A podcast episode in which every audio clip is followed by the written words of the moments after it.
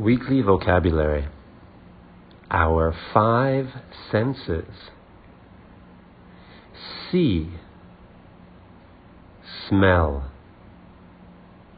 taste, hear, touch, cupcake, duck, butterfly blue, pink. Conversation practice.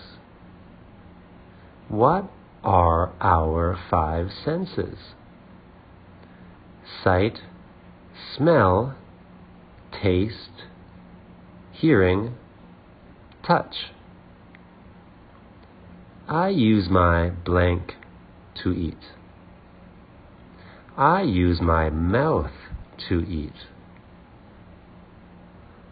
I can see with my blank. I can see with my eyes.